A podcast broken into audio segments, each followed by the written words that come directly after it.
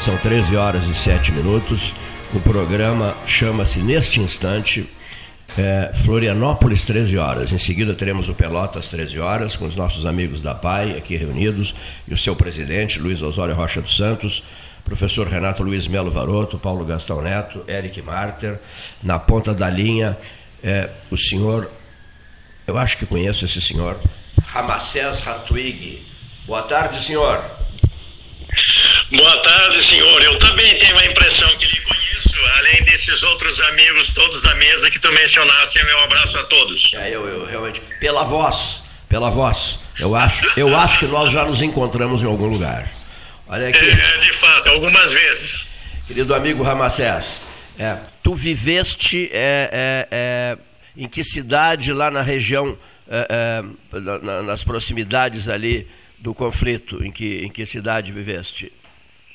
Eu morei em Jerusalém por seis meses quando fiz meus estudos de mestrado e doutorado. Sim. Concluindo, eu saí de Roma, onde fui aluno do Cardeal Ratzinger, nos meus estudos de mestrado em diálogo ecumênico, ou seja, no âmbito cristão, e fui para Jerusalém fazer o meu doutorado em diálogo interreligioso, Sim. tendo em vista que Abraão que está relatado lá no Gênesis 12 da Bíblia hebraica, é o pai das tradições cristãs, muçulmanas e judaicas. Por isso estudei e morei em Jerusalém, numa universidade anglicana, no St. George College. Sim.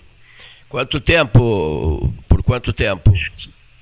Na verdade, concluí dois anos de, de, entre indas e vindas e de estudos e trabalhos também. Foram dois anos de estudos.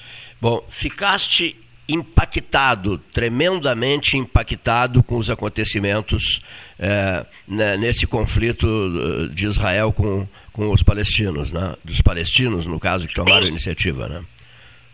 Com certeza, Cleiton. Tal Hamas. qual eu jamais imaginava que o conflito entre Rússia e Ucrânia fosse se estabelecer, Sim. e agora já se vão quase dois anos.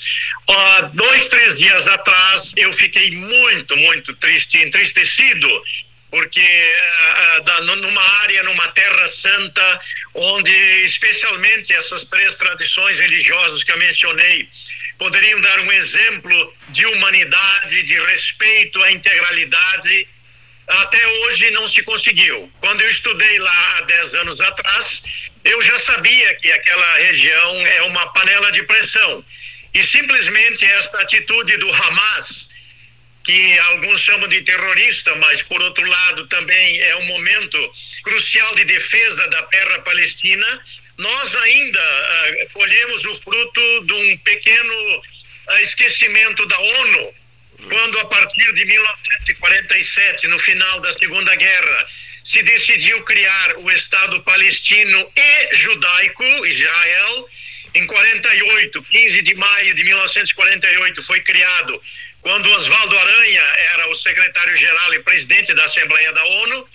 Infelizmente, nós não conseguimos implementar a segunda parte do plano, que era criar o Estado palestino. E esta questão se avoluma, se vem desde aquele tempo, e agora uh, o, Hamas, o, o, Hamas tomando assim, a, a, a força maior e por eleição, como dizem eles lá, da escolha para representar os palestinos, agora faz essa incursão. Incursão contra Israel. E pior, né, o Hezbollah, que tem o apoio de norte do Egito, da Líbia, da Síria, da Síria, e dizem alguns que também os armamentos fornecidos pelo Irã, parece que o conflito ainda, infelizmente, tende a se expandir. Bom, conclusões assim, é, um desastre o comportamento da Organização das Nações Unidas, tanto lá atrás no tempo quanto agora. Né? As reuniões não levam a nada. Né? E, e outra coisa, é, passaram dos limites, né? o pessoal do Hamas, não é, Ramacés? Passou dos limites. Né? Terra, mar. É, é que eu dizia, né, Cleiton? Terra, mar e ar com uma crueldade impressionante, né? Com uma crueldade impressionante. É, quando uma guerra é declarada de exército para exército, já é uma atrocidade, porque ninguém sai vencedor de guerra alguma. Agora, quando faz o caso, aquele ataque a festas, onde já a segunda brasileiro lá, a moça já foi encontrada morta, provavelmente a outra também esteja, idosos e crianças, quer dizer, esta atrocidade que o Hamas ah, cometeu invadindo Israel esta festa, mas agora, por outro lado, pelo que a gente já tem tido notícias, e agora lá já está à noite, né, é, na faixa de Gaza, Israel está fazendo um pesadíssimo bombardeio é, de retaliação sem levar em conta hospital, creche, absolutamente nada. Então, o excesso né, da, da gana agora de Israel de querer uh, se vingar, por assim dizer, né, por recuperar uh, a sua imagem que deu uh, tida né, a essa atitude do Hamas, agora parece que a, o conflito vai ser muito pior ainda e parece, os dois lados ameaçam a destruição um do outro. Então o conflito, acho eu, que tem de se gravar. Eu li uma notícia na madrugada de que já havia 1.500 mortos uh, pelo 1.800 do Hamas.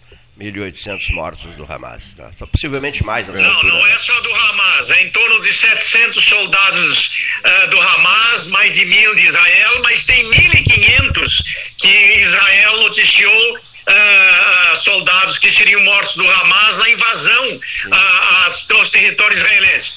Mas há controvérsias, né, Cleito? Porque eu já vi uma outra notícia também, que isso é, seria uma fake news de Israel querendo dar uma satisfação, dizendo que matou 1.500 soldados do Hamas, tendo em vista, e nós lembramos bem que a questão de um mês ou dois atrás, o Netanyahu, primeiro-ministro israelense, estava praticamente com uma dificuldade interna muito grande para unir Israel em torno dos planos e projetos que ele tem para interferir no poder judiciário, no Knesset de Israel.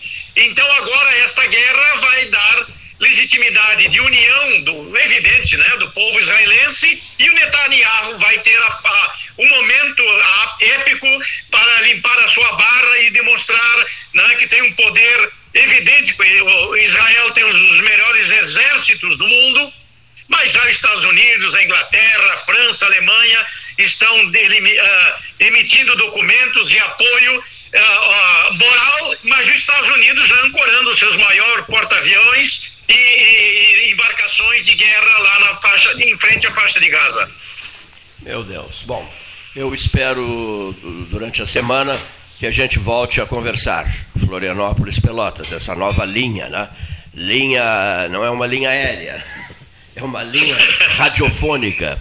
Floripa, é, Floripa, Pelotas. 13 horas, Cleiton, pelo programa de ontem, porque Dr. Halper e, e Maissar e você sempre consegue trazer os dois pontos de vista, né? o judá, o palestino e o israelense, e no final os dois se abraçaram, se cumprimentaram. Eu conheço ambos, quero dizer que esta é a prática que o Brasil deve ter, que coordena agora, né, transitoriamente, ao Conselho de Segurança da ONU, mas que seja implementada a paz verdadeira, como temos aqui no Brasil, entre judeus, muçulmanos, cristãos, enfim, as diversas tradições nacionalistas e religiões também para a busca da paz. Maissar Omar, Jairo Halper, Simon Orlando Halper, Renato Luiz, Renato Luiz Melo Varoto, Francisco de Paula Bermudes Guedes. Ah, querido com a, Guedes. Com a sua bengala. Reapresentou-se ontem, ao 13 horas, o professor Guedes. Eram os comentaristas que propiciaram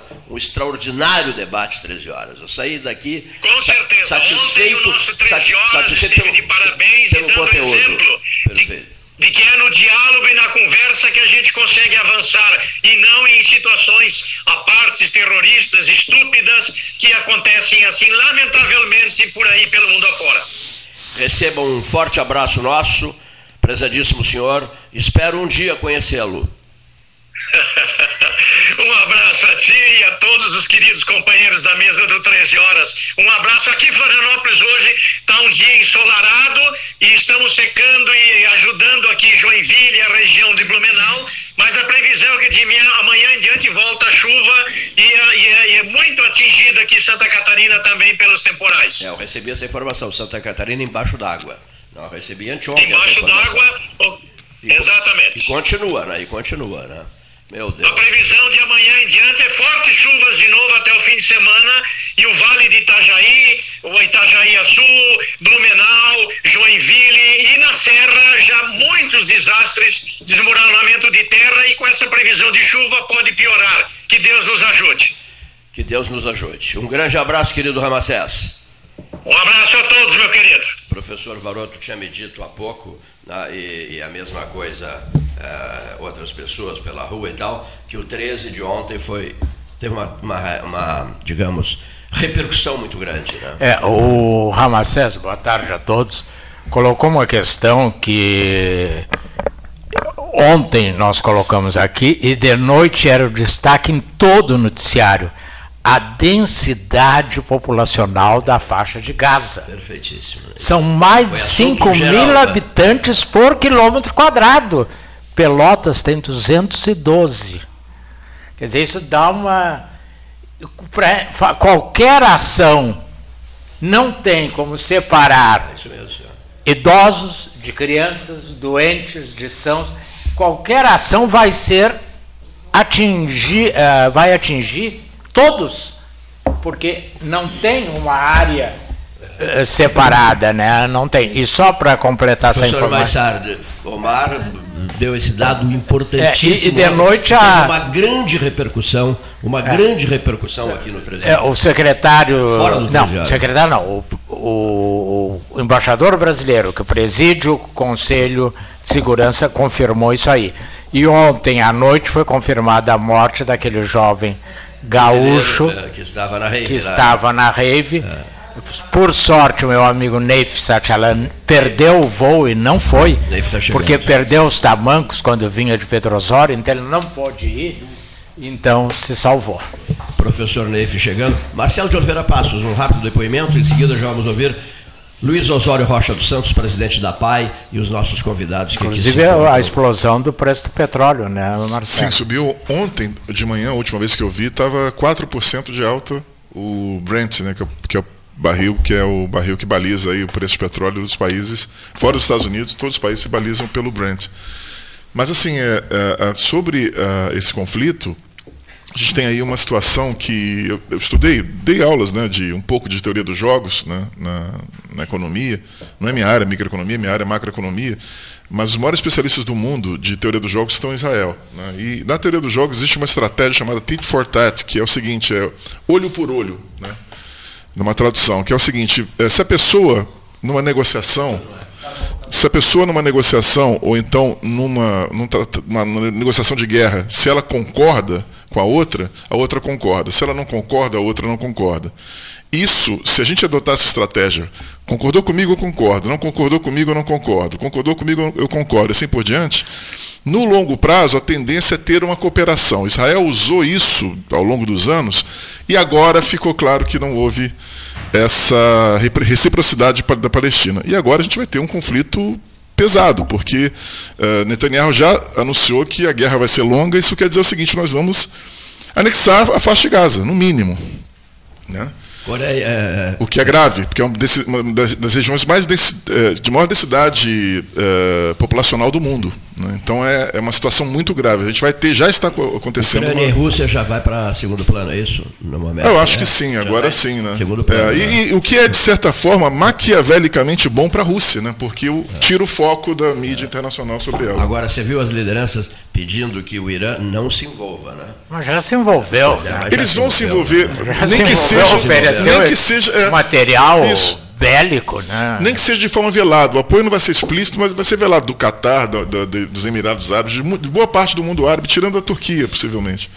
Eles vão apoiar de forma velada. Os senhores preveem momentos difíceis. sim, difíceis. sim. E os Estados Unidos já correram para apoiar sabendo disso. Né? Interessante já correram. o professor Varoto recuperou aqui do Omar ontem. É, o Omar ontem é. disse aqui, Marcelo. A densidade populacional. É, eu acho, só para encerrar o, é, o assunto que eu acho muito importante, que só há uma possibilidade de negociação na visão do professor, que é os Estados Unidos. Ninguém mais tem força para promover essa negociação. A Rússia está aos pedaços em guerra para claro, tá certo Os outros países não têm é, prestígio. Tá o Brasil, ontem eu ouvi o embaixador, pode ajudar, mas não tem potencial. É. Pra, Na e, ONU pode ajudar, porque agora está é, chefiando o Conselho de Segurança. chamou a atenção dos seus Estados Unidos é, aliados. O, o Brasil Israel. sumiu. Qual chefia o Conselho de Segurança? É, o mesmo é. Brasil está chefiando agora o Conselho de Segurança né, da ONU.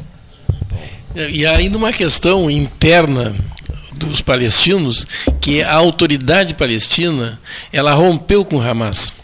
E o Hamas tá, assumiu o controle da faixa de Gaza. E, inclusive, eh, mataram algumas pelo pessoas, voto, alguns né, líderes Isso é importante, da autoridade palestina. O Hamas ganhou no voto. Não, é assim, isso, eu. Isso é uma coisa que é, a é. gente tem que ter Não, sempre só, muito claro, que é a, só, a destruição da um democracia detalhe, pelo voto. Só um detalhe, é que essa questão de ganhar pelo voto, ela tem várias nuances, né? Nesse caso é parecido com o que acontece na Venezuela, que também ganhou pelo voto lá, né?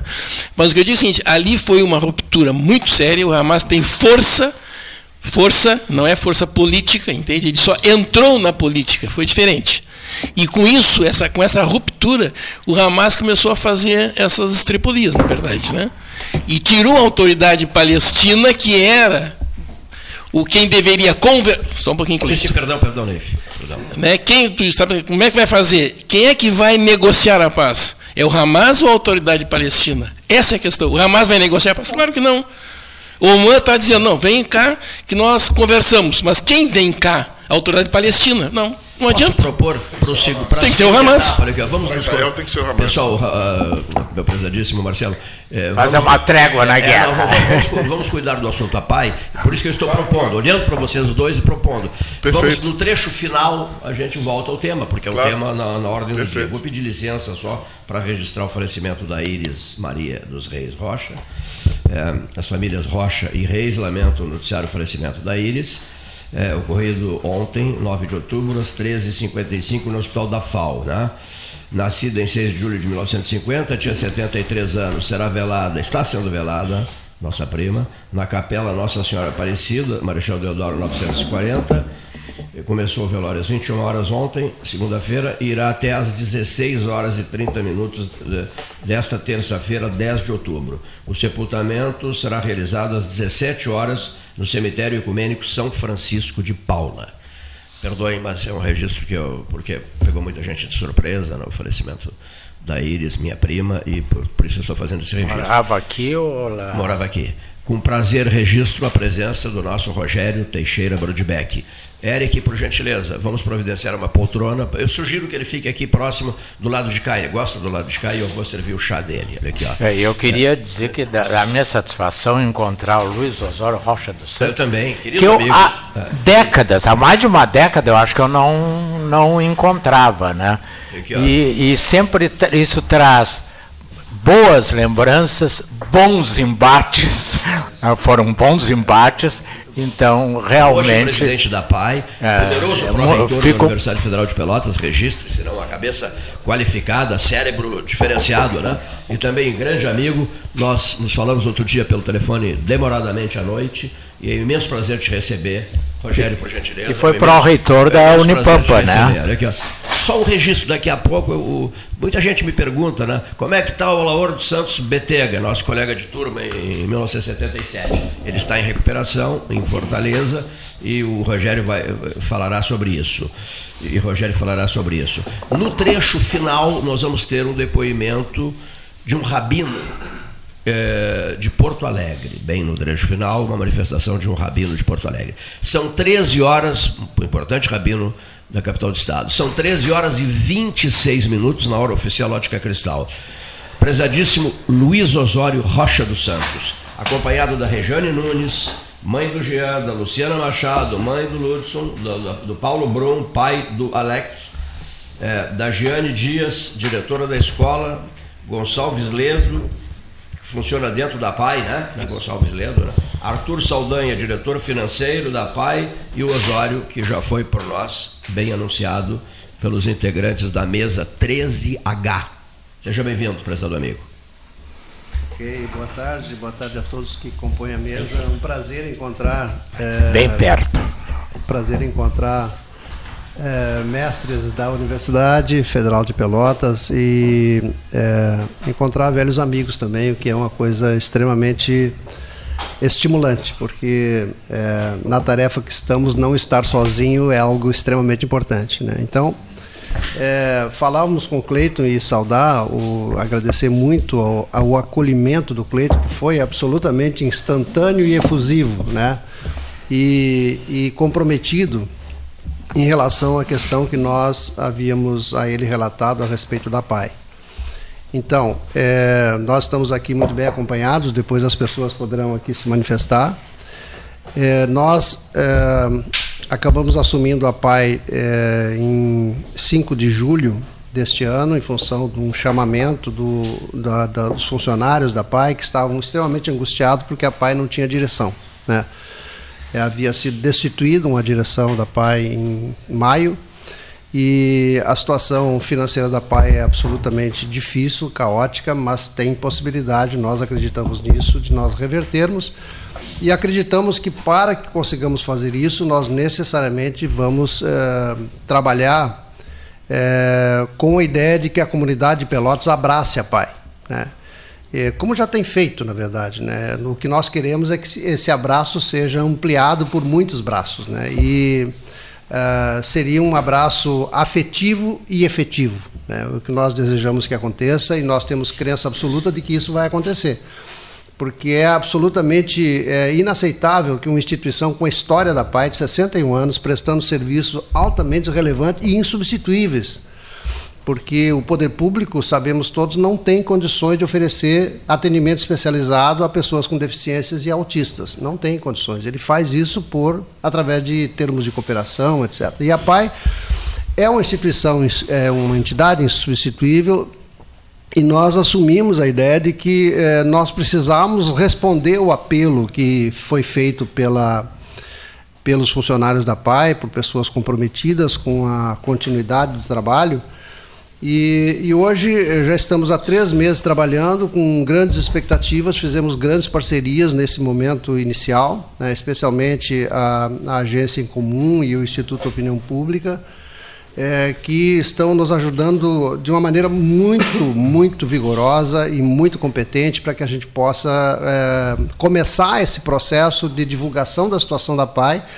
e fazer com que, ao ter conhecimento da situação em que essa instituição vive, as pessoas possam então se sensibilizar e vir nos ajudar.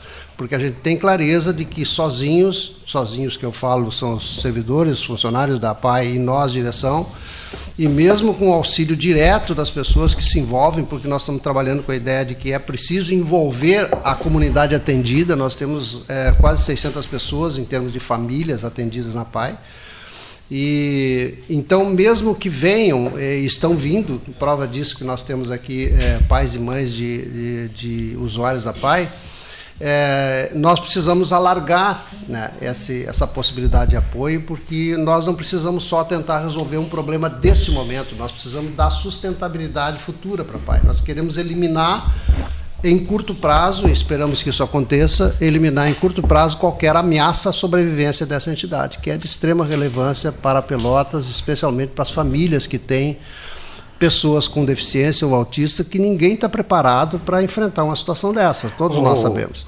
Tu disseste, o Cleito já anunciou, a presença agora, eh, a Rejane, que é a mãe do Jean, a Luciana, Aqui. que é mãe do Lúcio, e o Paulo, que é pai. Não, Paulo não veio. Ah, veio, está aqui? Não está lá? É, eu fiz essa, está tá aqui do meu lado. É, é que a, o rádio não, não tem. A, qual é a importância? Eu acho isso muito importante, é, fundamental, o depoimento de vocês quanto à existência da PAI. O que seria de vocês sem a PAI? Começamos, dizem que as mulheres têm preferência, e realmente sempre tiveram, e continuam tendo. Começamos pela Rejane. O que seria da Rejane e do Jean, eh, eu não sei qual é a deficiência dele, mas se a PAI fechasse. Eh, nós temos a PAI, temos a, a, aquela, o Luiz Braille, o Serenep, entidades que nem sempre o poder público tem dado o apoio que deveria, mas essa é uma questão mais para o final. Eu queria ouvir o depoimento da Rejane, o que seria de, de ti e do Jean? É, olha, eu não sei nem te dizer o que seria, porque o Jean já está há 16 anos. Que idade ele tem? Ele tem 19 anos. Ele entrou para lá com 3 anos. E é a segunda casa, sabe? A deficiência dele é mielomeningocele. Então, ele precisa muito. Uh, Para o desenvolvimento dele foi fundamental. Ele é uma criança que, Deus, dos dois meses de idade, nasceu já teve que começar a fazer fisioterapia. Não pode parar de fazer fisioterapia. Tá? E os outros atendimentos que tem na área da saúde, na educação, que ele está tá também lá, que é super importante para ele, né, para o tá desenvolvimento dele. Etc. Não, não. Uh, ele não, não. Como é que Deus, ele se comunica? Sim, ele se comunica através, assim, ele não fala, mas o cognitivo dele, o entendimento dele é ótimo. Tudo que te perguntar, ele vai te dizer sim ou não. Ele vai te responder muito bem. Ele tá super se desenvolveu muito nesse sentido. Só não consegue falar. Mas ele, o desenvolvimento dele, estar tá em aula com os colegas, professor, é fundamental para ele isso sabe? Foi aí que acho que ele deu esse, esse pulo maior. Se ficasse em casa, imagina só em casa, sem certo. fazer nada, Luciano. parado. Bom, Puxa para perto o microfone, senão não. Boa tarde a todos. O Ludson ele tem uma deficiência que é atraso mental. E do ano passado para cá, ele passou para pai, ele passou para pai direto ele está estudando na PAI. Porém, meu filho sempre teve atendimento pela PAI. Ele tinha atendimento individual e este ano ele passou à escola. Passou para a escola. Idade ele tem? Ele tem atraso mental. Não, idade. Idade 22 anos. Ele não lê, ele não escreve, não reconhece cores, números. Bom, eu costumo dizer que a PAI, ela não é só o prédio em si para nós, para minha família, para a família, para o meu filho, a PAI é muito mais do que o prédio em si, do que os funcionários, porque toda vez que meu filho sai de dentro daquele prédio, em volta, muito bem, graças a Deus, muito bem protegido pelos funcionários, ele leva a PAI para dentro de casa. Então a PAI, para mim, ela, para mim e minha família, ela tem uma grandeza tamanha porque toda vez que meu filho chega em casa e diz: Mãe, a professora fez isto comigo, mãe, o meu colega fez aquilo, ele está vivendo a pai dentro da minha casa. Então, hoje, sem a pai, eu não seria o que, eu não, eu não sei o que fazer com ele, o que dizer para ele, porque no momento, tudo que ele tem social e de forma de viver fora de casa é na pai. É a pai quem traz isto para ele. Família ampla dele. Exata, exatamente. É a família ampla dele. Paulo. Eu, desculpa, mas eu tinha que dar preferência às damas, né? Porque isso é. Com certeza, entendido. Né, entendido, né? Entendido. Então, tá, então, vamos então lá. em primeiro lugar, boa tarde. Quero né, agradecer a oportunidade de estar aqui é, junto com os demais colegas. Eu tenho um filho autista em suporte 2, o Alec. Ele tem 4 anos e meio de idade e estamos sendo acompanhados né, pela PAI já há dois anos. É, o meu filho ele tem TDAH também, além do, do autismo. E, e a gente percebe nesses dois anos, que seria até um curto espaço de tempo, considerando as colegas aí que já estão com os filhos há bastante tempo, a gente consegue visualizar né, o, o desenvolvimento dele depois que começou com as terapias na PAI. De início nós iniciamos com fonoaudiologia, hoje já temos mais duas terapias. E, e eu posso garantir assim que é imprescindível esse trabalho. Hoje, se nós não tivéssemos há dois anos atrás encontrado a PAI, certamente teria atrasado muito esse desenvolvimento dele. Ele é muito inteligente, ele tem deficiência na fala, ainda não fala praticamente nada, mas mesmo assim, em termos comportamental e em termos até mesmo da, da, da própria fonoaudiologia, ele tem melhorado muito. Se faz entender, né? Se faz entender. Ele teve uma aceitação muito boa pelos profissionais que lá estão. Nós só temos a agradecer à instituição. E hoje eu posso dizer que a PAI também faz parte da nossa casa.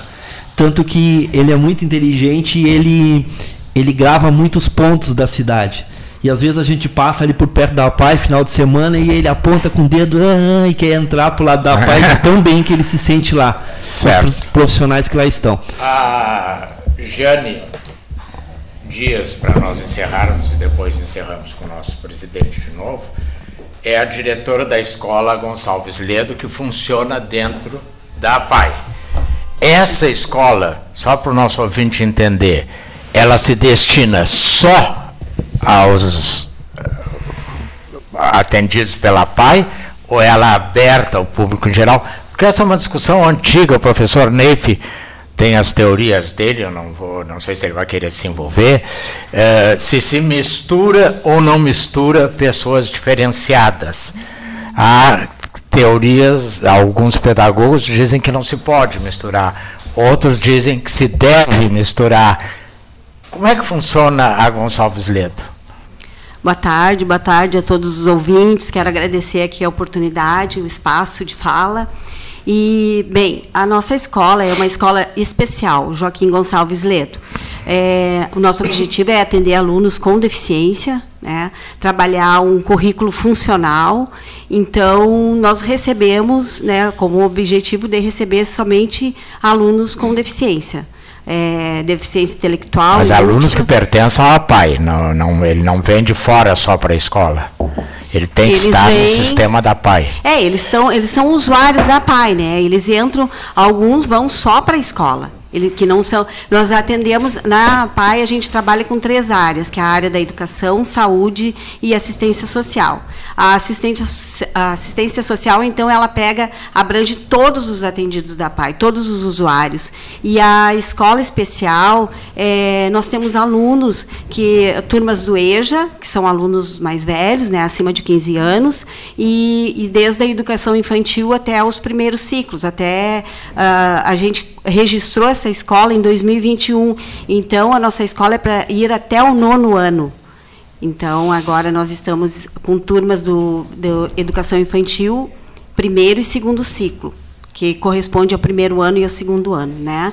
E sim, esses, alunos eles vêm só para a escola. Alguns têm atendimentos também pela saúde, assim como o Jean, que a Regiane, a mãe falou aqui, né? O Jean ele é atendido, ele é aluno da escola e tem atendimentos pela saúde também. Muito bem, presidente. Para finalizarmos, o que que podemos fazer? Ele não falou ainda. Hein? Não, não. Ah, ele, não falou, ele não falou?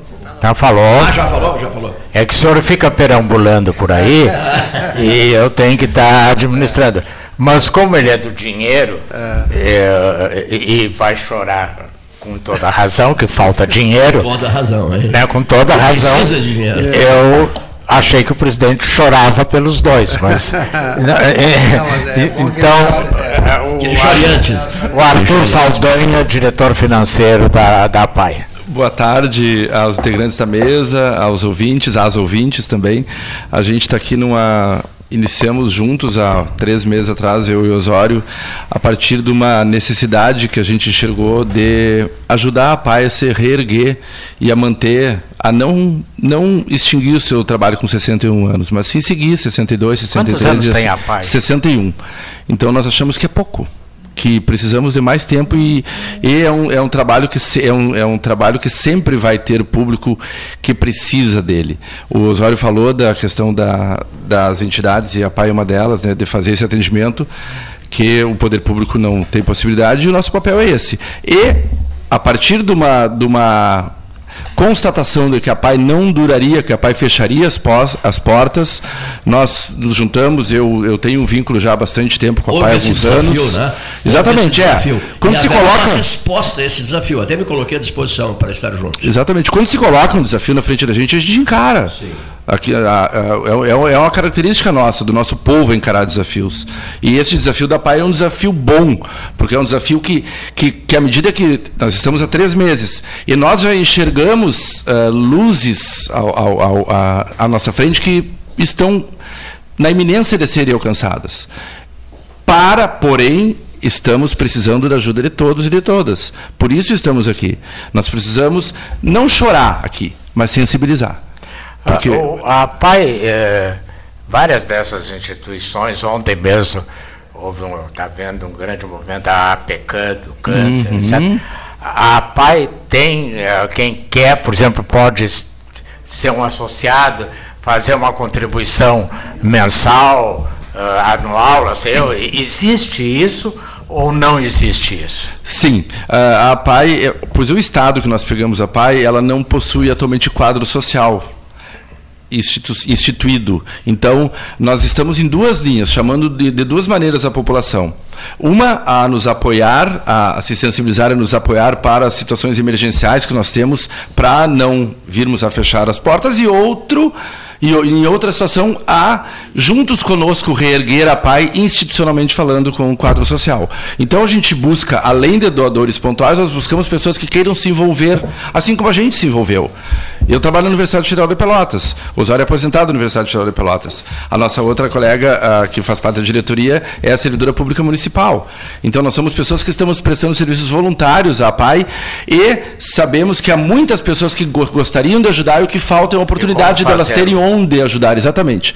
Uh, esse primeiro contato, o ideal é que seja uh, feito contato com o nosso telefone da, da PAI, que, que é o 984 22 25 20, que aí a gente. Repete. 984 22 25 20.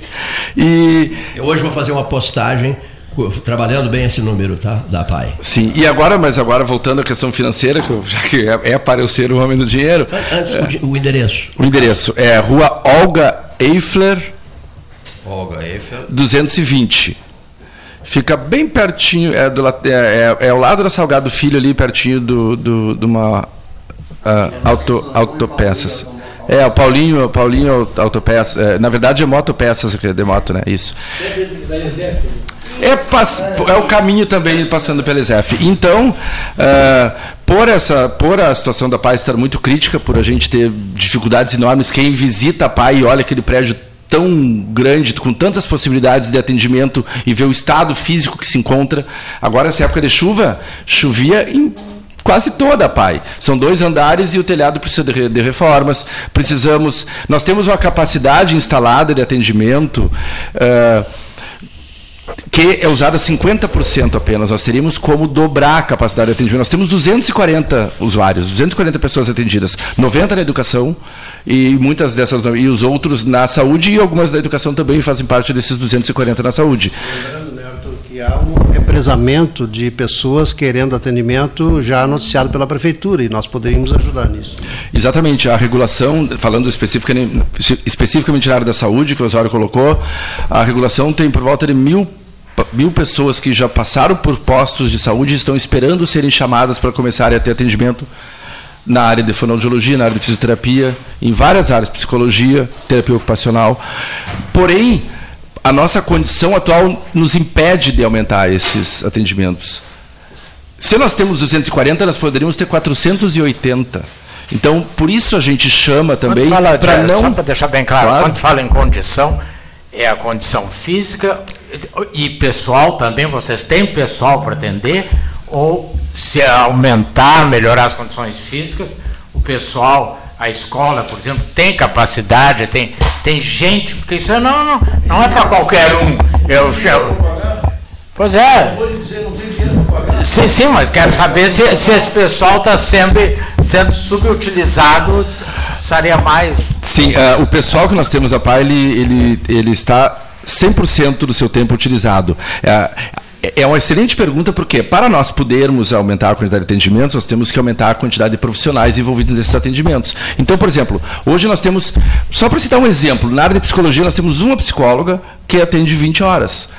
Ou seja, nas, nos, durante a semana, nos cinco dias, nós temos, não é exatamente isso, mas podemos as manhãs com atendimento psicológico, mas se nós tivermos mais recursos e mais condições de atender, nós teríamos duas e poderíamos dobrar o atendimento. Então, uh, se nós tiver, tivermos hoje nove, nove profissionais da área da saúde, melhorando a nossa capacidade financeira, nós podendo, e aí vem a parte física também, não só a parte de pessoal, nós conseguimos dobrar o nosso atendimento. Então, uh, o chamamento é, é para isso. Hoje, o que a PAI arrecada não é, é, mantém somente o pessoal, porque também não são só os atendidos, tem pessoas que trabalham na limpeza, pessoas que trabalham na cozinha, né, no serviço tem administrativo, luz, tem, tem luz, água, e, tem, e são valores relativamente altos, são prédios, são prédios grandes, ali são duas matrículas que a gente tem no mesmo prédio. Então, uh, tudo isso vem, uh, ou todo esse nosso movimento, ele é para qualificarmos e para melhorarmos, a, também aumentarmos a quantidade de pessoas atendidas. E pessoas esperando não faltam. Vocês têm alguém, porque tinha, depois foi proibido, alguém uh, do Estado, professor ou profissional do Estado e do município, havia antigamente, depois eu não me lembro em que governo proibiram. Tem, não, tem, não pode. É, tiraram da PAI, tiraram da Braille, tiraram de todo mundo.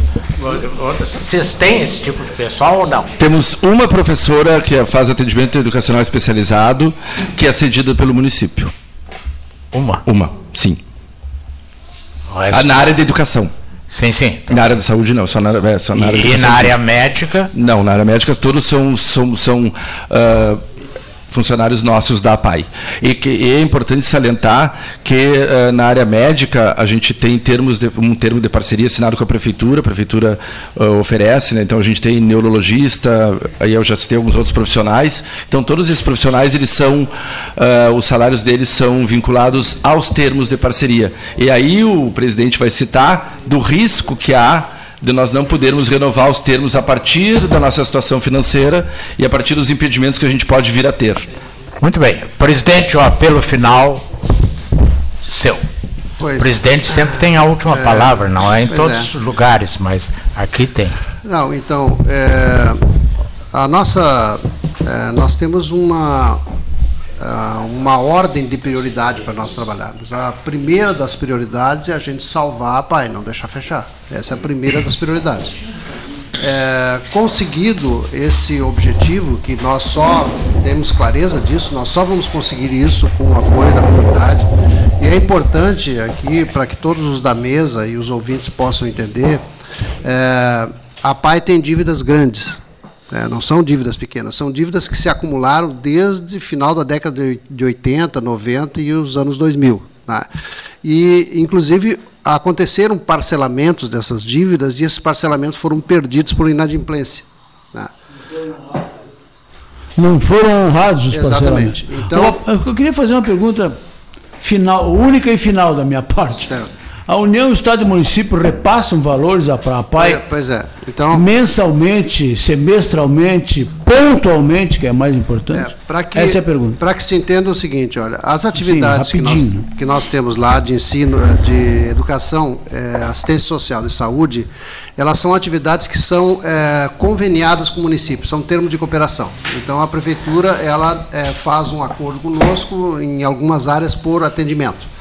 É, o que, que, acontece? Os valores repassados pela prefeitura são os valores fixados pelo SUS. E esses valores são para atender pessoas que têm eventualmente uma intercorrência de saúde. Né? Não é a mesma coisa do que uma pessoa que depende de um atendimento super especializado, que é demorado, que não pode ser simplesmente pontual, que tem necessidade de ter acompanhamento das famílias, porque as famílias não estão preparadas para o enfrentamento desse tipo de desafio. E, obviamente, que isso é absolutamente insuficiente, mas nós temos convênio em assistência social, em saúde em, é, e em educação. Mas veja o seguinte, ó, a, o que, que acontece? A PAI tem um prédio que é relativamente grande, nós precisamos dar manutenção para esse prédio, nós precisamos ter condições de oferecer segurança para as pessoas dentro desse prédio. E o prédio tem que se comunicar com aquilo que nós fazemos. Então, voltando, é, voltando, eu diria o seguinte: que o primeiro desafio é salvar a paz, e é isso que nos traz aqui nesse momento. É, o segundo desafio vai ser nós gerarmos a estabilidade necessária para que nós não tenhamos mais risco de que a PAI feche, e a part... isso nós vamos ter que fazer junto com a população. Quer dizer, para vocês terem ideia, hoje nós temos 1.400 doadores regulares. Esses 1.400 doadores regulares, eles geram 35 mil reais de renda para pai por mês, de ingresso. É, nós precisamos, pelas nossas contas, 90 mil reais por mês para que a PAI consiga estabilizar a receita e despesa. Aí já com os financiamentos.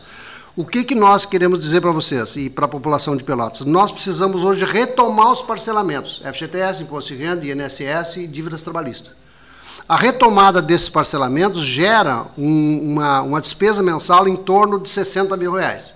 Juntado com a despesa que é própria da PAI, que é a despesa de luz, de água, telefone, manutenção predial, etc., etc., nós precisamos desses 90 mil por mês. Esses 90 mil por mês, é, para que se tenha ideia, hoje nós arrecadamos com 1.400 doadores regulares 35 mil. Se nós colocarmos, digamos, mais 3 mil doadores regulares, cada um contribuindo com 15 reais por mês, nós arrecadamos 45, que seria suficiente para chegarmos aos 90. Então vocês vejam, a PAI está muito próxima de ser salva. É uma questão de nós efetivamente fazermos com que esse abraço aconteça e que as pessoas assumam a ideia de que a PAI é uma instituição da cidade. Né? E ela precisa de todos nós, porque infelizmente o recurso que é repassado pelo poder público através de convênio não é suficiente para que nós possamos é, manter a PAI, manter a qualidade e, especialmente, nós podermos oferecer mais atendimento que, que a população precisa nesse momento. É a cidade do Brasil. Cidade do Brasil, sem dúvida. Ah, o presidente, nós já estamos com uma ligação telefônica. Mas eu só quero dizer uma coisa rapidinha, bem rapidinha, né?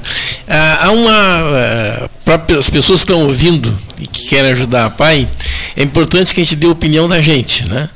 E o, o Saldanha e o Osório, que eu conheço há muito tempo, né? Tem duas qualidades, né? competência e liderança. Então, é, o primeiro passo é escolher as pessoas certas para isto. Esse comprometimento, né? Então, pelo que eu conheço de vocês. Tu conheceste no século passado. No século exatamente. É. Ou seja, há muito tempo. Isso é importante, o tempo é importante para essas coisas. do século XX. É. Por, por favor, ah, só, eu só queria dizer, ah. o, o 13 fica à, inteira e total disposição de vocês. Para agradecer Sim, ao Osório, ao Arthur, Sim. e de um modo muito especial aos às mães e ao pai que deram um depoimento que é a vida. É esse depoimento, porque o que o Osório disser, alguém poderá dizer, não é bem assim. Agora, o é depoimento assim, de uma mãe, de um pai, é a realidade é o amor externado, como diz o Papa Francisco. Então, muito especialmente a vocês, as duas, em nome do 13 e a ti, Paulo, a diretora, e agora as palavras finais. Não, não vou pedir a bênção, porque a bênção é só o Papa. Aproveitando ainda, é, um podcast será preparado, né? Um podcast será preparado para que seja distribuído para quem vocês desejarem, né? os nossos podcasts aqui circulam uma barbaridade, eles podem repassar para centenas, milhares de pessoas. Depois eu, eu repassarei pessoalmente o podcast a ti, Osódio. E podem contar comigo nessa luta, viu? Só nos perdoem é, pelo já, já fiz pedidos de desculpas ontem, né? É, é uma semana, né, Neif? Com muita coisa, é né? Muita coisa, muita coisa, muitos acontecimentos um atrás do outro, etc. É. E, e, e, e, a gente fica angustiado, né? Para tocar esse barco todos os dias, envolvendo tantos assuntos no dia a dia. Prezadíssimo amigo. Semana de guerras e grenais, né? Não, não necessariamente dessa mesma ordem. Não, para mim isso não existe grenal. Para mim isso não existe.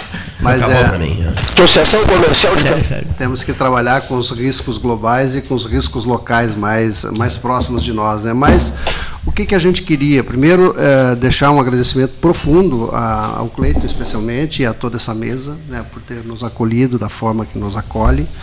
É, queríamos dizer às pessoas que o Arthur é auditor interno da Universidade Federal de Pelotas, né? E é, ele tem uma, uma trajetória muito vinculada à questão de, é, de ter é, boas práticas em gestão. Então, ele está trabalhando internamente e fortemente lá como diretor financeiro.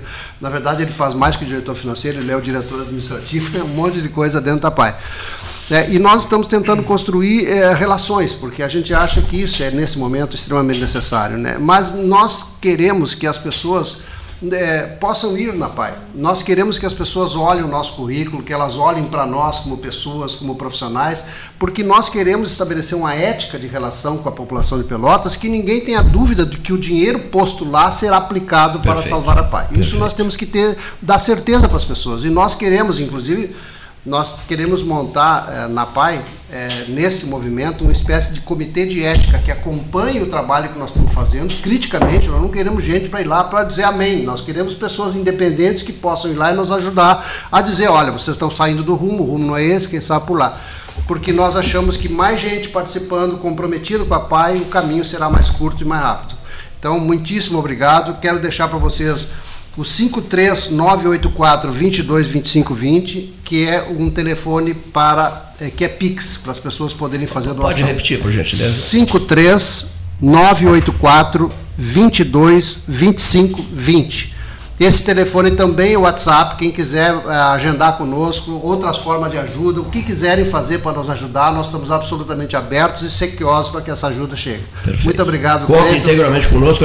O, o, eu, o pedido que eu fiz do podcast exatamente tem essa finalidade, quer dizer, mostrar para centenas e centenas de pessoas, vocês podem repassar esse podcast todos os dias, né, para pessoas que venham amanhã ou depois se envolver por inteiro com as causas, com as causas da PAI.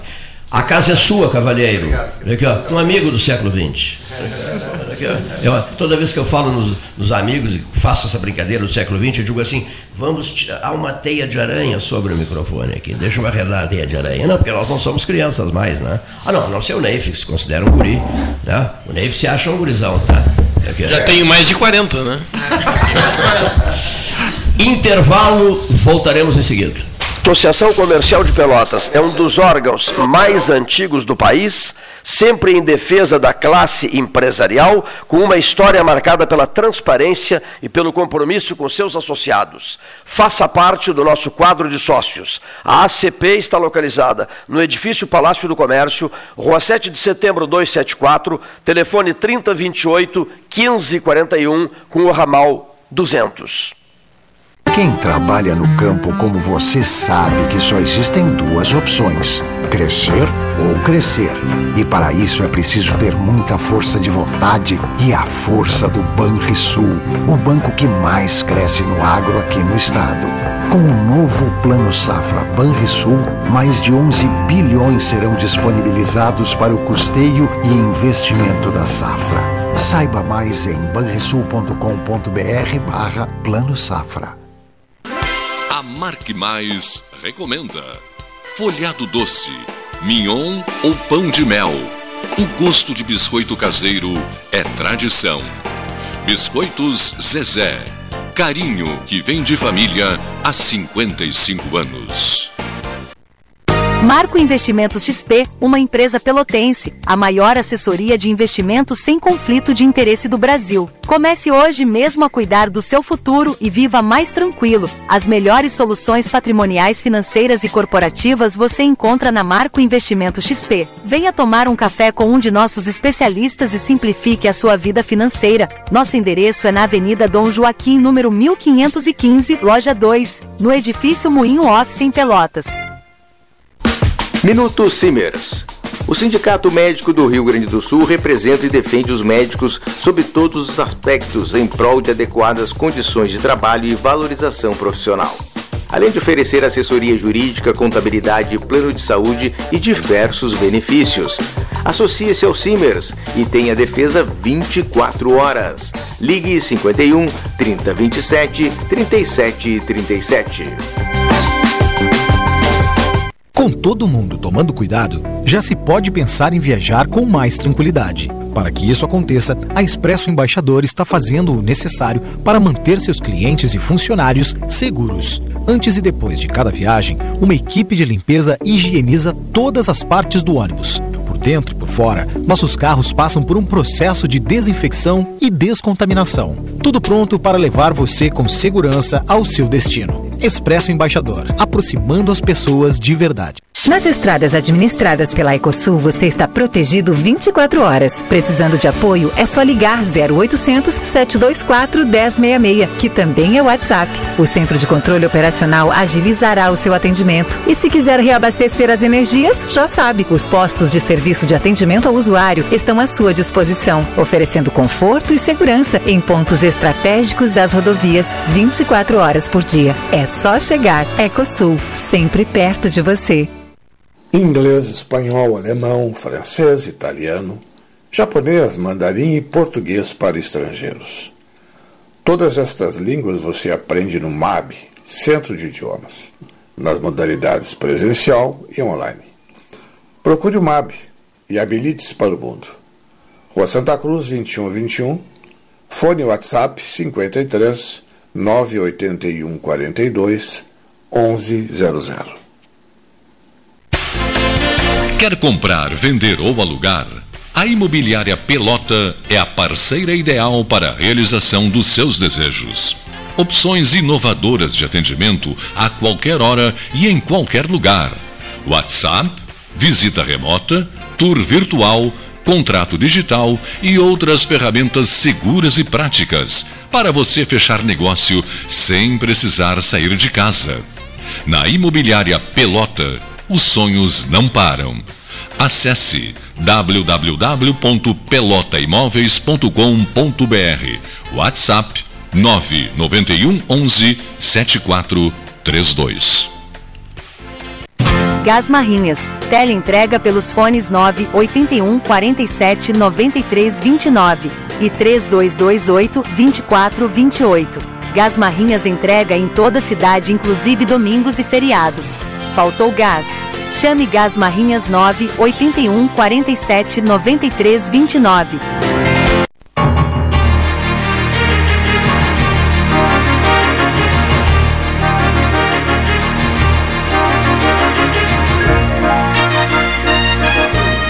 Senhores, olha aqui, ó. Senhores, antes que me perguntem, são 14 horas e 13 minutos na hora oficial Ótica Cristal, esta é a mesa 13. Deixa eu lembrar aqui, importante. É, mesa 13 em nome do Gás Marrinhas, que você pede esse gás pelo 981479329, pelo 32282428, Albando Borges Marrinhas, Lázaro Marrinhas, o Gás Marrinhas de volta ao 13, os produtos Zezé, carinho que vem de família há 55 anos, eu falo dos biscoitos Zezé, mesa 13 horas, postos Paulo Moreira, loja de conveniência, ferragem Sanches, Domingos de Almeida, esquina é, Barros Cassalo, endereço do Neif, endereço do Cleito, endereço de tantos, né? Plano Safra Banrisul, 11 bilhões de reais disponibilizados para o produtor rural. Antes que meu amigo Rogério Teixeira Brodbeck faça a pergunta, eu já vou dizendo: é imperdoável estar ganhando por 1 a 0 e entregar o ouro para o bandido nos últimos seis minutos, numa irresponsabilidade técnica e, de uma estupidez absoluta. Então, naquele dia, desde aquele dia, Grenal não vi, não me interessa, não sei quanto foi, até sei quanto foi, mas, mas não me interessa. Não, não, mas não me interessa mesmo. Olha aqui, eu fiquei. Também não. Aqui, eu fiquei possesso com, com, a estupidez do Internacional de entregar nos últimos, nos últimos seis minutos, entregar. Bota os 11 lá atrás, meu Deus do céu. É, Poxa, segura o Fluminense lá atrás, ficaram abertos deixaram a, a, a, defesa do Inter escancarada com aqueles jogadores excepcionais que o Fluminense tem. Bem feito para o Internacional. E, e não, me, não, me, tem mais como torcedor por muitos anos. E perder por dois gols. não vejo mais. E o Ener Valência perder dois gols é, em sequência também. Contos aí, já nem contos aí. O que eu conto é assim, Bota os 11 lá atrás. Já tinha perdido dois gols no jogo anterior. Bota os sacos de. de fura a bola, de fura a bola, fura a bola. de areia na frente do gol, sacos de areia na frente do gol. Fura a bola. Não bola nenhuma. É. Não é, Neif? É. Invade o campo, o treinador invade o campo. Não. Mas vem cá, como é que um time experiente como o Internacional quase ganha o jogo no Rio de Janeiro? No Rio de Janeiro também deixou. Quase ganha, deixou, entregou o ouro pro bandido no Rio de Janeiro. E depois vem e entrega o ouro pro bandido em Porto Alegre. E todo mundo aceitou numa boa. Ah, não, agora veio o Grenal, no Grenal vai ser recuperação. Não tem recuperação nenhuma. Eu curto a Libertadores, Campeonato Gaúcho, com todo respeito. Não, não, não é brasileiro, brasileiro, brasileiro. Eu sei que é brasileiro, mas eu não estou ligado em brasileiro. Eu estava ligado em Libertadores. Por isso por que isso, tu vai para Jaguarão e Porto Alegre. Por isso eu digo ao meu amigo Rogério, aqui, ó, tô fora. Né? Eu tô fora desse troço todo. Olha aqui, ó. Mas tô um Grenal é um Grenal, não dá para desprezar é, um Grenal. Não, para mim não. Olha aqui, ó. Quando te, quando Brapel era Brapel, quando, já não é mais. Quando, quando a história é Libertadores, para mim Grenal é coisa menor. Álvaro Guimarães, João César La Rosa, presidente do Sindicato dos Trabalhadores Rurais de Jaguarão, eles não têm pressa. Federação dos Trabalhadores Rurais, FETAR, né? estão aqui conosco no, no estúdio do 13. O, esse menino é teu irmão? Neif, é, é, né? Parece, mas não é. Parece meu irmão, né? Irmão mais novo, irmão mais é, novo. Irmão mais novo dele, é. irmão mais novo dele. Senhor Rogério Teixeira Brodbeck, como é que Vossa Excelência eh, interpreta o meu desabafo cruel, terrível e devastador. Não tem interpretação, tu disse que não falava mais em futebol e voltou a falar hoje, então é uma coisa assim meio bipolar. Não, nada disso. Além do mais, esse jogo do Internacional vai mais de uma semana esse troço. Então não tem. Só para tu teres uma ideia. Tu é permanece, permanece em mim. Tu, conhece, tu gosta de desencavar, de exumar corpos. Isso é uma exumação. Olha aqui, meu querido. perdeu e ganhou o Grenal. E eu acho ótimo. É. Eu adoro ganhar Grenal. Adoro ganhar Grenal, sofri porque perdi o Grenal, ponto final. Daqui. E o Grenal foi domingo, hoje é terça-feira. Só para ter controle. Acabou, cara. Em dois Tu olha para frente, o retrovisor é o espelho de 10 por 5. O para-brisa é um espelho de 200 por 40, cara. Para mim. Então tem que olhar para frente. Amigo. Eu estarei fazendo esse discurso em 2030. Nunca fizesse. Em 2030. Em 2030. Em 2030 eu estarei tu olha muito para trás, cara. Tu olha muito para trás. Que olhar para frente. Tem, tem razão, o retrovisor, a gente nem consegue enxergar o internacional no retrovisor. Ainda tem essa. Bom, uma, uma, coisa, uma, coisa, uma coisa é certa, o Renato foi pro Rio e o Inter não. E como é que foi o futebol do Renato no Rio? Ele tá, o futebol foi bom lá. Como é que foi o futebol do Renato no Rio? A gente não teve notícia. O Renato, a gente só tem notícia do Grêmio. No futebol na segunda-feira, no Leblon, no, no, no, Rio, a gente não sabe não nada. acredita no Renato? Rogério Teixeira Brodbeck não acredita no Renato. Eu vou, eu vou dizer uma coisa. O Renato fez uma coisa muito importante. O Renato conseguiu ser ele. Para, tio, eu tô, eu, tô, eu tô falando agora. Não, não, não, não, não, não, interrompe. Não me interrompe. Não interrompe. Né? O o Renato tirou o foco do Grenal. Eu vi um programa de televisão hoje, que de esporte, eu sempre só falaram no Internacional, nos problemas, tudo internacional. E no Grêmio, qual é o problema? O Renato. Só falar do Renato. E ele deve estar dando risada dessa turma, entende? Porque tirou o foco dos jogadores, que deve estar tudo tranquilo, e que eles, eles precisam ser tranquilizados. Né? Se, ele, se isso aconteceu por acaso ou não, não me importa. O que interessa é que aconteceu. Né? E estamos Bom, conversados. Um ouvinte avisa que, Perfeito, que hoje de manhã a sessão da Perfeito, Câmara foi um horror, né? Diz que pesadíssimo, jogo muito pesado hoje lá. Fez. Aliás, não é novidade. Não é novidade. Não, é. Do jeito que vai, eles vão fazer inveja ao Coliseu Romano. Porque cada dia é eles se tiram os pedaços e agora não tem mais aquilo, a vereadora, não. É tudo igual seja vereadora, seja vereadora, apanha tudo. É mesmo? Não, se respeita mais. Estão chegando as vias de fato, não, não. É, depende não? do que, que se chama vias de fato. Se engalfinharam. Às, ve às vezes um tapa é menos, dói menos do que uma palavra, como tem ocorrido. Né? O, o tratamento é, como eu digo, é de beira de esgoto. Não, não lá do Rio Jaguarão, que a gente ah, subiu, desceu, mas essa gente que vai para fica ali lavando e é uma é impressionante. Tá, tá, tá um nível coisas do Arco da Velha em relação ao, ao digamos assim, dia a dia da Câmara. E coisas que não são do interesse público, Rogério. Ah, isso é que são público. Que, que, que, que o personagem daquele povo que se é, são coisas para ofender a B ou C. São coisas da vida pessoal de cada um, que ninguém tem nada que ver com a vida pessoal deles. Desde que essa vida pessoal não interfira no, no desempenho do mandato, o problema é de cada um. Álvaro né? Guimarães tem, tem testemunhado isso ou tem sabido, tem sido informado? Está sempre bem informado. Tem acompanhado, porque a gente acompanha dia a dia ali, né? Pelas contas da prefeitura a gente acaba acompanhando. Mas. O jogo está pesado, né? Está pesado. O jogo está muito tá. pesado.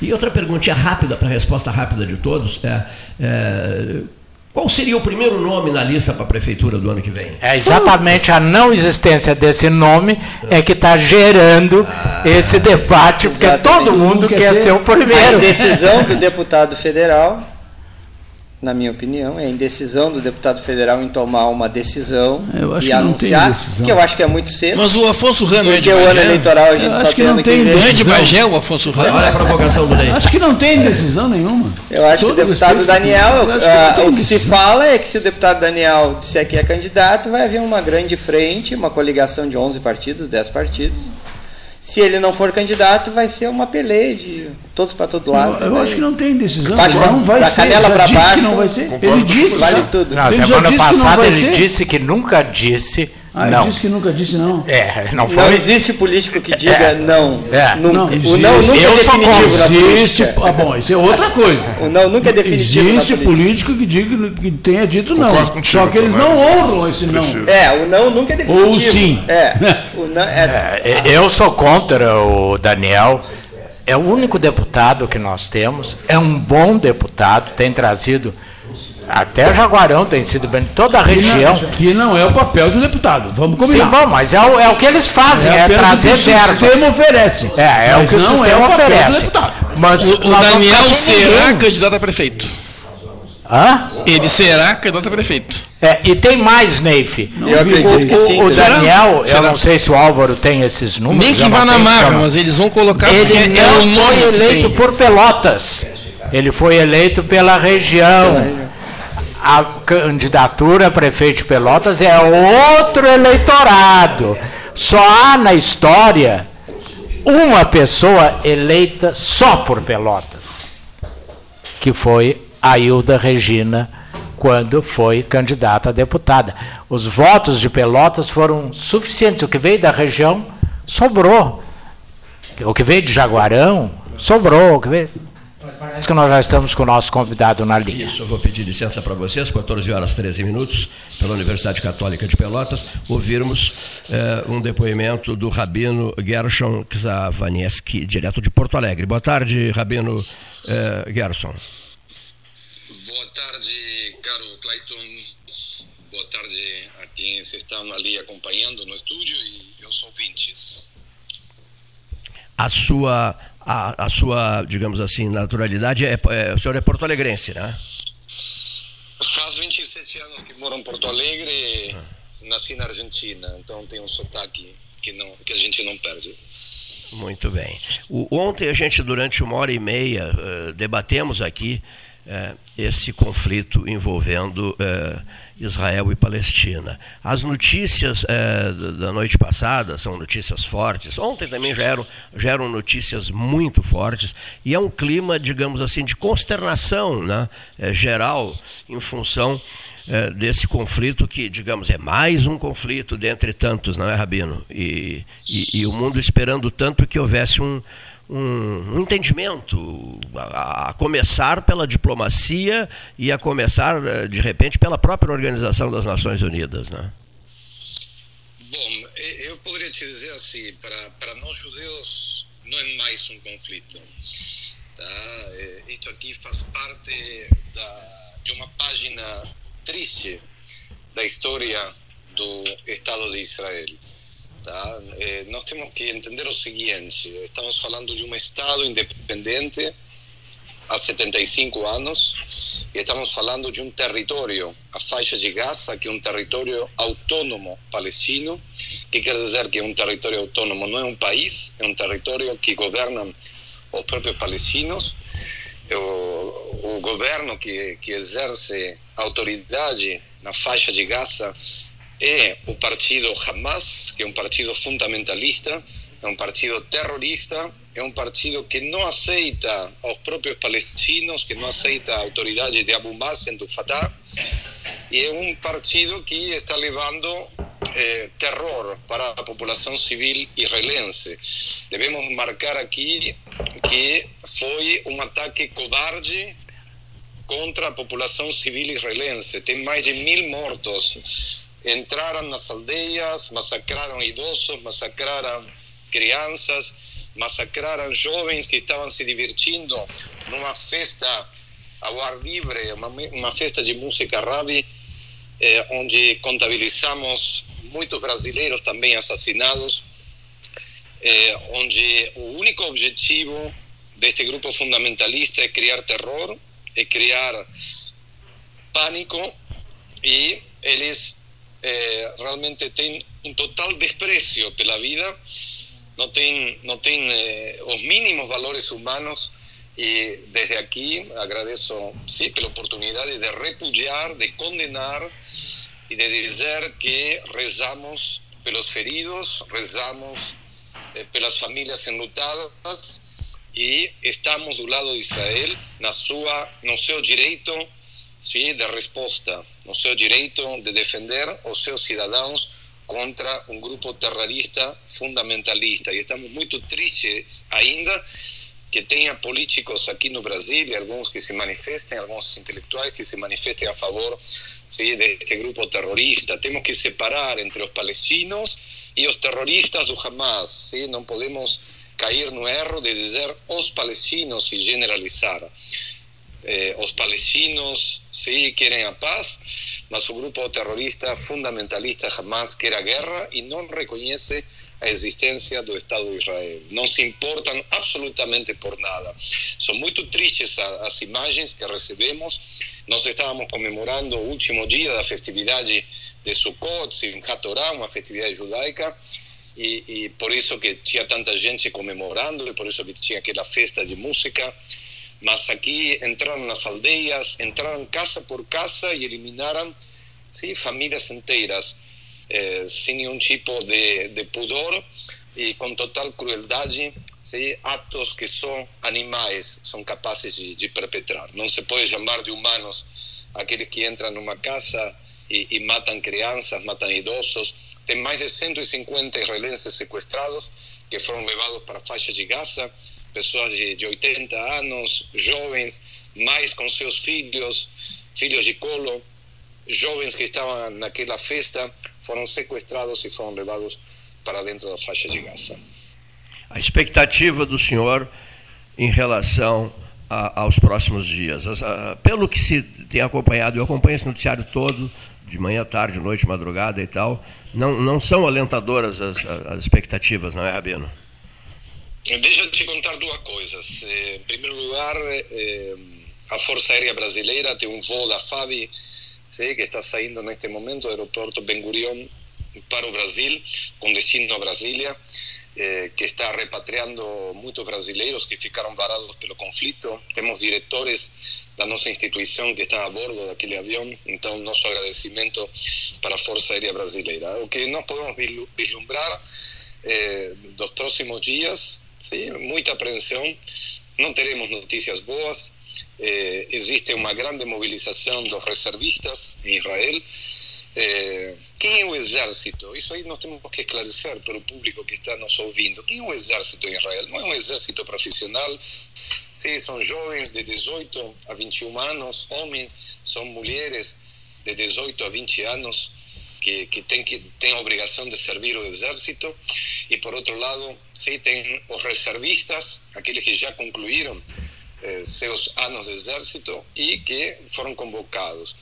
Então, eh, existe uma grande mobilização em Israel, por um lado, eh, o pessoal está indo, estou em contato com familiares, com amigos, a gente tem muito familiar, muito amigo, muito brasileiro que mora em, Israel, então o pessoal no dia de hoje está indo massivamente nos supermercados, acopiando comida, água, especialmente, porque os mísseis continuam caindo sobre as cidades eh, israelenses, os mísseis do Hamas continuam caindo, o pessoal tem que ir para o refúgio e não se sabe até que ponto eh, se vai vai continuar esta escalada eh, do, do, terror. Eh, para que vocês tenham uma ideia, existe eh, eh, para para que vocês tenham uma ideia, se a faixa de Gaza fica a 15 quilômetros, a 20 quilômetros, a 30 quilômetros de cidades israelenses. Então, se tu jogas um míssil, indefectivamente vai cair acima de uma cidade. As pessoas têm refúgio dentro dos próprios prédios. Alguns prédios mais modernos têm um quarto que está especialmente blindado para que a família possa se refugiar, mas eh, eh, existe uma barredura por parte do exército de Israel no sul, entrando casa por casa, aldeia por aldeia, para, para eliminar os terroristas que se infiltraram. Foram mais de 1.500 terroristas que entraram por terra, por mar, eh, por, ar, por, por ar por ar, foi uma, foi uma ação muito ousada realmente. E, bom, e, e, nós vemos que, que Israel também é vulnerável. Teve uma falha assim gigante do, do sistema de segurança que muito lamentamos, mas eh, o, que nós desejamos, obviamente, rezamos, oramos pela paz. Eh, aqui em Porto Alegre, a comunidade judaica se reuniu no, no domingo, todas as entidades se reuniram para rezar pela paz, aquilo que está nas nossas mãos. Eh, estamos com esperança de que o jovem porto-alegrense Ranani Gleiser apareça com vida. Tivemos ontem a confirmação de que ele eh, apareceu assassinado. Era um dos jovens que, que estava eh, desaparecido daquela festa de música rave. E, lamentavelmente, no, no dia de hoje recebemos outra confirmação sim, de, uma, de uma jovem brasileira eh, que, que também foi encontrada assassinada. então a, a jovem Bruna Valiano, de 24, de 24 anos, que também estava entre os desaparecidos da festa Revidu, que, que entrou jamás atirando. Imaginem vocês um planeta Atlântida Sí, de una hora para otra es cercada por, por, por, terroristas y matan a todos aquellos que están lá dentro danzando y conmemorando a vida. Tá? Era isso que acontecia, era uma festa, tinha mais de 2 mil, 3 mil jovens, foram rodeados, foram perseguidos, foram massacrados e foram sequestrados. Senhor... Então, como é, que um, como é que um Estado pode permitir e não reagir? Sim, tem muitas pessoas que falam, ah, Israel está reagindo. O que vocês fariam se seus jovens são massacrados sim, impunemente? É, Rabino, uma questão que o senhor falou na vulnerabilidade, um ponto interessante. É, os escudos, é, a proteção anti. É, anti-ataque é, é, de mísseis, né? ela, ela não é 100% eficiente. Né? Alguém me falou que era 90% o grau de eficiência né, desses escudos antimísseis, né? Sim, tem, tem um, hum. o, o, domo de ferro. O domo, isso mesmo. Israel desenvolveu um, um sistema de antimísseis chamado Domo de Ferro. O que significa isso aí? Joga um míssil contra Israel, imediatamente se, uh, o exército joga um míssil para destruir aquele míssil que, que vai no caminho de Israel. Tudo isso aqui altamente sofisticado, eh, tecnológico, mede o calor, então vai ao encontro no ar mas claro, tem, se, se, são disparados, se teve mais de 5 mil foguetes lançados, é, é, impossível interceptar todos. Algum vai cair e de fato bom, caiu em áreas povoadas, é, se, trazendo se, destruição total. Carros, casas, pessoas atingidas. Eh, nós temos que dizer que estava num, num período final de, de férias, ¿sí? porque quando temos as festividades judaicas é um período de férias coletivas, então terminou esse período de férias, ainda as pessoas estavam no dia final das férias, Sim. e agora que, que a semana recomeça, depois deste período de férias, mas eu falei ontem com, com uh, um brasileiro em Ashdod, e, e ele me disse, olha, eu fui trabalhar normalmente, ontem peguei o trem, fui para, para a cidade trabalhar, o país não para, não pode parar, ¿sí? está em conflito, isso aí é algo que também nós temos que, que pensar. ¿sí? Nós temos imagens de, de conflito, de guerra, mas as pessoas tentam manter ¿sí? a rotina. Eh, e, e, tem que ver, bom, as aulas aos poucos vão sendo retomadas. Vida que segue, né, Rabino? Vida que segue. A vida que segue, mas tem que ter refúgio, sim, tem sim, que ter sim. refúgio, porque a qualquer momento tu está na sala de aula, imagina tu com uma turma de 30, 40 alunos, toca uma sirene e todo mundo tem que ir para um refúgio. Então, a, propósito, é a, propósito, a propósito, Rabino, eh, Gerson, eu conversei com Tel Aviv ontem à noite e um minuto né, para chegar até o refúgio. Né? Quando a sirena toca, a pessoa tem um minuto para. A moça me disse: nós temos um minuto para irmos até o, o, refúgio. Né? Era um minuto e meio, é caiu para um minuto. Né? Eu vou te dizer, não é brincadeira. Eu estava estudando em, em Jerusalém, e, e tocou sirene, e todo mundo tem que largar tudo que está fazendo ir para um refúgio, uma questão de vida ou morte, pode cair acima da tua cabeça como não pode cair, então tu tem que ir para o refúgio, eh, tem pessoas conforme a área onde moram que estão dormindo vestidas, tá? porque tu estás dormindo no meia-noite, tocou sirene, então não tem esse tempo de trocar de roupa para ir para o refúgio. E ah, nas áreas eh, mais, eh, dizer, mais quentes, eh, o pessoal diretamente sim, acaba dormindo no refúgio, por uma questão de, de, de, segurança para não ter que se deslocar. Agora, é muito cruel, sim? Eh, isto aqui, nós temos que lembrar para o público que está nos ouvindo: Israel saiu da faixa de Gaza no ano 2006. O, o governo de Ehud Barak entregou a faixa de Gaza para os palestinos para que eles se autogovernem. Eh, a, a, a faixa de Gaza recebe água de Israel, eletricidade de Israel, combustível de Israel, eh, tem, eh, e é assim como os palestinos, ou como este grupo paga. Lamentavelmente, tem muitas pessoas que não têm absolutamente nada a ver com o terror. Eh, Israel está pedindo para os palestinos que moram em, em Gaza para fugir para o, a fronteira do Egito. A fronteira do Egito, em Rafa, está aberta. Israel está pedindo para os, os cidadãos de bem fugir para, para o Egito para não serem atingidos eh, pelos ataques da, do exército. A Força Aérea está bombardeando objetivos.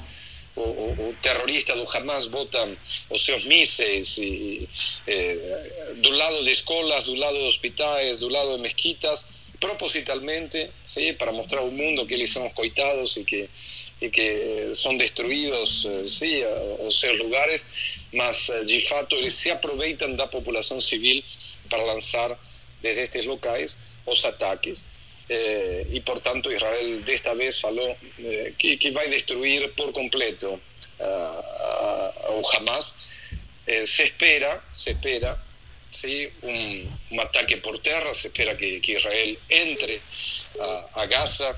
Si Israel for entrar a Gaza, vamos a tener que lamentar muchos muertos, eh, porque eh, para, quien, si, si vocês já assistiram aquela série Fauda, ten, son vilarejos con ruas muy estreitas, obviamente que deben estar minadas, que deben tener muchas trampas, é muito muito difícil de entrar. Se o exército entrar, vai ter muitas baixas, mas também tem mais de 150 reféns eh, lá dentro e Israel não pode ficar de braços cruzados. A eh, Arábia está eh, Egito, a Rússia, a China, eh, os Emirados Árabes, tem vários países árabes que estão negociando entre Israel e, e o Hamas pela libertação dos reféns. O Hamas eh, eh, lanzó un comunicado diciendo que cada vez que hubiera un ataque israelense na, na faixa de Gaza, vão matar, por cada ataque eles irán matar un refém. A situação é muito tensa, tem muitas famílias, mas muitas famílias que sabem que seus seres queridos estão como reféns lá dentro. Eh, e, e vou, vou lhe dizer, isto aqui foi um pogrom eh, do século XXI. Pogrom é um movimento que antigamente passava e arrasava as aldeias dos judeus na Europa na Europa medieval. Agora esse pogrom, esse movimento a gente viu, nunca depois do Holocausto teve numa única data tantos judeus mortos, tantos judeus assassinados. O, Estado de Israel se levantou para ser o lar nacional eh, dos judeus, para que possam viver em paz e lamentavelmente os nossos irmãos há 75 anos que não conseguem viver em paz. Lembremos, ¿sí? para todos aqueles que questionam eh, a Israel, que no ano 1947 existiu o plano da partilha da Palestina, declarando um Estado palestino e um Estado de Israel para serem criados lado a lado. Os palestinos rejeitaram, queriam todo o território, os israelenses se conformaram com aquilo que lhes foi dado pela, pelas Nações Unidas.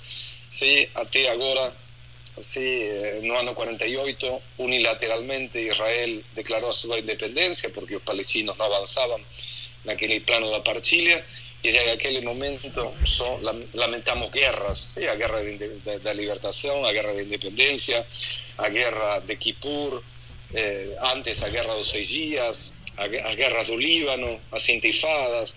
Olha, podría citar muchos conflictos que nos tivemos y ahora este nuevo conflicto que realmente pegó pegou a todo o mundo, a, sociedade israelense e ao mundo judaico de surpresa, porque ninguém imaginou ver cenas como aquelas que nós estamos vendo de israelenses sendo assassinados dentro do seu próprio país. Muitíssimo obrigado, Rabino Gershon Savaneski, falando de Porto Alegre. A gente poderá ainda voltar a conversar. Agradeço muito. Né? O senhor esperou. Eu quero, eu quero pedir, eu quero pedir, Clayton, eh, primeiramente te agradeço pela oportunidade de falar com teus ouvintes. Isso ali um agradecimento enorme. Mas, por outro lado, eu peço a todo homem, mulher de bem Sí, que recemos, que recemos pelo final deste conflito. Não interessa qual for a tua religião, na hora que tu for para teu templo, para tua igreja, sí, para sinagoga, para tua mesquita, se tu é da paz, então eleva a tua prece e reza pela paz. Necessitamos paz no Oriente Médio, necessitamos paz no Brasil, necessitamos paz no mundo, necessitamos respeito. Eh, amarás a teu próximo como a ti mesmo, então pratiquemos isso de uma vez para sempre. Pedido que o senhor acaba de fazer ao microfone da rádio da Universidade Católica de Pelotas. Uma boa tarde, Rabino Gershon. Muito obrigado. Muito bem, senhoras e senhores ouvintes. Olha aqui, ó. É, Álvaro Guimarães, João César La Roça, o Sindicato dos Trabalhadores Rurais de Jaguarão está por ti representado, não é isso? Muito bem. Ah, já que está acabando o programa. Já não, vamos, um, vamos, um pouquinho mais? Vamos não, um pouquinho só um pouquinho. Mais, né? uh, não, eu estou trazendo aqui o João, o João César hoje, porque dia 11, quarta-feira, produtores de leite de todo o Rio Grande do Sul, Santa Catarina e Paraná vão estar numa grande mobilização, Cleiton, em Jaguarão contra a importação de leite uruguaio, que vem afetando a produção de leite no, no Rio Grande do Sul e em todo o Brasil. Aí o João está na comissão, está organizando, está à frente da organização dessa manifestação em Jaguarão. E aí o João vem aqui para dar um recado e falar um pouquinho por O João está em casa. O João está em casa. Desse, por que, que os produtores de leite vão protestar contra a importação do leite uruguaio? Bom, Cleito, primeiramente é agradecer o espaço da Rádio Universidade, agradecer o Álvaro por uh, ter feito esse contato aí. E desde ontem que a gente vem fazendo e respondendo algumas rádios, incluindo da, da nossa região sul aqui, uh, esse contato com a imprensa regional já dá um, amplia cada vez mais o nosso movimento em favor do nosso agricultor familiar, do nosso pecuarista familiar. Então, quando a gente consegue ter esses espaços, as oportunidades de ampliar a nossa voz junto às comunidades, já começa então a, a se organizar todo esse movimento que está sendo uh, pensado e planejado para amanhã no município de Jaguarão. A situação do leite, do nosso produtor de leite, dos nossos agricultores familiares, do nosso pecuarista familiar, vem se tornando insustentável frente a essa importação de leite do Uruguai. E não queríamos nós ter que tirar os nossos agricultores, nossos pecuaristas das propriedades para estar em BR protestando. Mas, infelizmente, é assim que as coisas avançam e, e esperamos, ah, com esse movimento todo, chamar um pouco mais de atenção do nosso governo federal para que a gente possa voltar a discutir a questão Mercosul e, de, e diminuir ou sanar até essa questão dessa importação do leite subsidiado que entra no nosso país e que liquida com o nosso, nosso produtor daqui da, da nossa região. O protesto é contra a importação livre de impostos ou é a favor de subsídio, de subsídio do nosso leite? É o problema de preço? Pode ser um pouquinho mais, digamos, objetivo na, nas reivindicações dos eu não, produtores? Eu não, eu não quero me iludir com a ideia que nós vamos ter um leite subsidiado para produzir aqui no Brasil. Infelizmente, eu não, não, não, não, não, acredito que nós vamos evoluir tanto a esse, a esse ponto. Esse era o ideal que nós gostaríamos de ter e gostaríamos que o nosso agricultor, que o nosso produtor de leite tivesse. Esse Uruguai e Argentina tem. Exatamente. Então, eu não, não, não vou. Isso seria uh, um avanço fantástico demais, a meu ver. Nós só diminuirmos a questão da importação de leite, que hoje uh, liquida com o nosso produtor e que, é, de uma forma desaforada, passa na, na, frente das nossas propriedades aqui na nossa região, já é uma pauta forte se nós conseguirmos avançar. O dia que nós conseguirmos ter uh, uma, uma produção subsidiada no Brasil, bom, aí nós temos um, um avanço muito significativo em todo esse, esse, esse ponto de produção. Sim, mas o que o, que o bom, já que isso está afastado, é uma questão de pé no chão, é, o que quer o sindicato realmente, já que não tem subsídio de nossa parte, de parte da União, é uma coisa que está longe de ser alcançada, há medidas que sejam mais pé no chão, mais práticas. E o que seriam essas medidas? Trancar a importação. Trancar a importação, por exemplo. Discutir isso com o Mercosul, levar essa nossa pauta. Essa já é a segunda vez que nós mobilizamos em Jaguarão. Em 2018 nós já fizemos isso. Chegamos até a, a, a trancar por um tempo o trânsito na ponte, que não é o nosso objetivo, que não é o que nós queremos fazer mas que também tem que se entender que tem uma outra cadeia produtiva que vem sofrendo muito. Basta os senhores pegar e analisar os números da nossa região sul. Pelota sofreu muito com isso. Né? Muito mais do que Arroio Grande que Jaguarão. Nós não somos dois municípios altamente produtores de leite. Nunca fomos. Os municípios produtores de leite da nossa região sempre foi uh, Pelotas, São Lourenço, Cerrito, Pedro Osório. Arroio Grande nós sempre tivesse, tivemos na nossa economia muito mais vinculada à questão da produção de arroz, produção agrícola, que já sofreu muito com a questão também do Uruguai. É, o que está vindo muito é leite em pó, Rogério. Exato. A exato. indústria está, como está tá, tá bom negócio, importa o leite em pó e aí produz o leite. A no, indústria, na, a indústria, a indústria cooperativa. Sim. Ao invés de, de, de, de, comprar dos nossos, de importar, uh, por exemplo, produtos agregados como doce de leite, como manteiga, que seria o propósito, eu acho, penso eu, do acordo do Mercosul, estão importando o leite em pó para vender na, ca, na caixinha em vez, ao invés de pegar do, do produtor. Está muito mais em conta. Sai mais Mas aí é uma questão de mercado. É uma também, questão de né? mercado, claro. Também é uma é, questão de mercado. Porque vai muito produto nosso daqui para lá. Ah, Eles podem fazer o quero, mesmo com relação ao Mercosul, né? É, embora o, é, não, eu vou tirar o Mercosul da jogada. Mas minha, o acordo é do Mercosul. É uma opinião muito isolada minha. Para mim, o Mercosul não existe. Na medida em que tu precisa de passaporte para ir para não sei aonde, e identidade para não sei aonde, e não sei o quê. Na, na, na Europa não precisa isso na União Europeia, que tinha 300 países, não podia não precisava fazer isso. Agora aqui para ir na Argentina, tu tem vacina, passar na imigração, blá, blá, blá, um monte de coisa. Né? Argentina, Uruguai, eu digo, de, de, de, via de regra, é um monte de exigências. Então, para mim, Mercosul é uma falácia. Ela não existe. Mas como nós também mandamos produto. Nesse caso do leite existe porque está. Tá Sim, nesse caso do leite, tá, mas é uma questão pontual.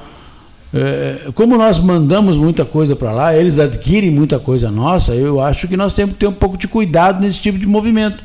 Porque de repente eles passam a não comprar de nós. Por Já isso que nós não queremos comprar deles. Por isso que a mesa de negociação tem que avançar cada vez mais. Ah. Na verdade, o que nós cobramos é isso. Nós sabemos que boa parte do açúcar produzido aqui vai para lá. O, a questão metalúrgica uh, tem um comércio muito interessante com esse país.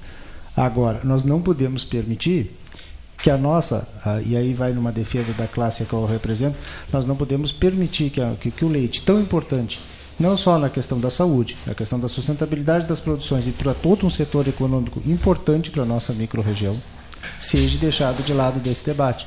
Então, por isso que nós viemos chamando essa atenção. Não é objetivo de ninguém, ninguém quer tirar os seus produtores da, da, da de dentro das suas áreas produtivas para estar levando. E em nível de Brasília, o que está ocorrendo? Em nível de nossos representantes, deputados, o senador que representa o Estado, os deputados vejo, que representam a população. Vejo um esforço, vejo um esforço muito grande. que estão fazendo essas figuras Tanto lá. que essas reuniões vêm acontecendo, mas os avanços de avanço Sim. significativo, nada. Passo de tartaruga, é isso? Exato. Exato, exato. Então precisamos avançar mais e esse movimento a nível nacional vem todo muito para isso, para chamar a atenção e para que ó, nós conseguimos avançar cada vez mais. As propostas que foram apresentadas até agora de, de, de, de, de compra institucional não atinge o nosso produtor, não chega no nosso produtor. Então imagina que hoje, se o leite já não tem um preço barato na, na prateleira, vocês imaginam quanto que isso pode chegar cada vez diminuindo cada vez mais essa cadeia produtiva no nosso estado e principalmente na nossa região aqui. Muito bem, olha aqui, ó, 14 horas 39, na hora oficial Ótica Cristal, em Rogério Teixeira Brodbeck 113, forte e farto, né? Do é, ponto de vista né? de informações, né? De informações. Bem né? movimentado, mas também com ontem, ontem hoje, é isso pautado mesmo. por súplicas hoje, né? Súplicas é, da é, PAI, é súplicas do sindicato, sim, dos produtores de leite, sejam eles primários, sejam eles da agricultura familiar ou não. E súplicas do Rabino também, todo né? mundo, seja ele, o cara tenha duas vacas ou tenha 200, exato, todo mundo está prejudicado. Nessa ele, que ele faça a, extração do leite uma vez por dia ou três, dá no mesmo, né? Só que, é. o que a, a, diferença é o cifrão no fim do é. dia na conta de cada um. E súplicas do Rabino que terminou pedindo orações né? Isso. ao microfone da Rádio da Católica, é.